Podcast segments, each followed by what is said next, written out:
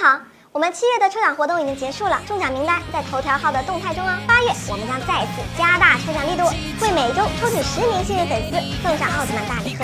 Hello Hello，欢迎收看豆瓣解说员。上期猪猪姐跟大家聊了聊《博人传》新时代二世祖的实力排行榜，十位到六位。今天为大家揭晓二代们的实力前五名。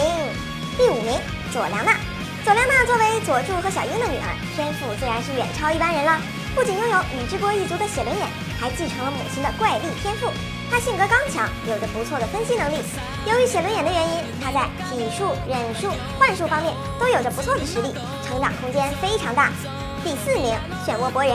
作为《博人传》的主角，鸣人和雏田的儿子，在剧中经常被他人感叹是天才。他在体术和忍术方面都有着很强的实力。博人与父亲一样，擅长使用影分身，并在佐助的激励下学会了螺旋丸。不仅如此，博人还拥有实力未知的 bug 技能镜眼。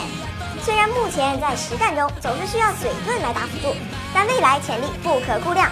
目前呢，狙击第四名，第三名四月，他是大蛇丸利用很多优良的基因而制造出来的人造人，精通各种忍术，在战斗中总是很冷静，很会观察局势，并且他已经掌握了龙地洞的仙人模式，并且在毕业考试的时候击败了精英上忍有女智乃。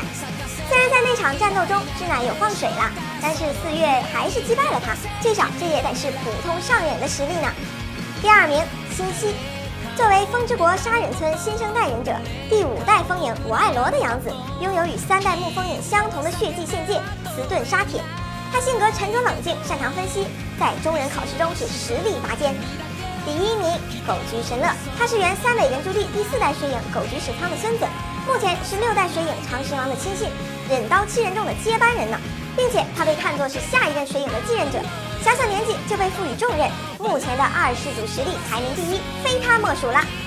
以上是根据目前的剧情所做的实力分析大排行，相信随着剧情的持续发展，排名也将不断变化。你最看好谁呢？又觉得谁被低估了呢？欢迎视频下方留言讨论。本节目的朋友，请多多的点赞、关注、留言吧。我们的抽奖活动还在继续哦。感谢收看，咱们下期见。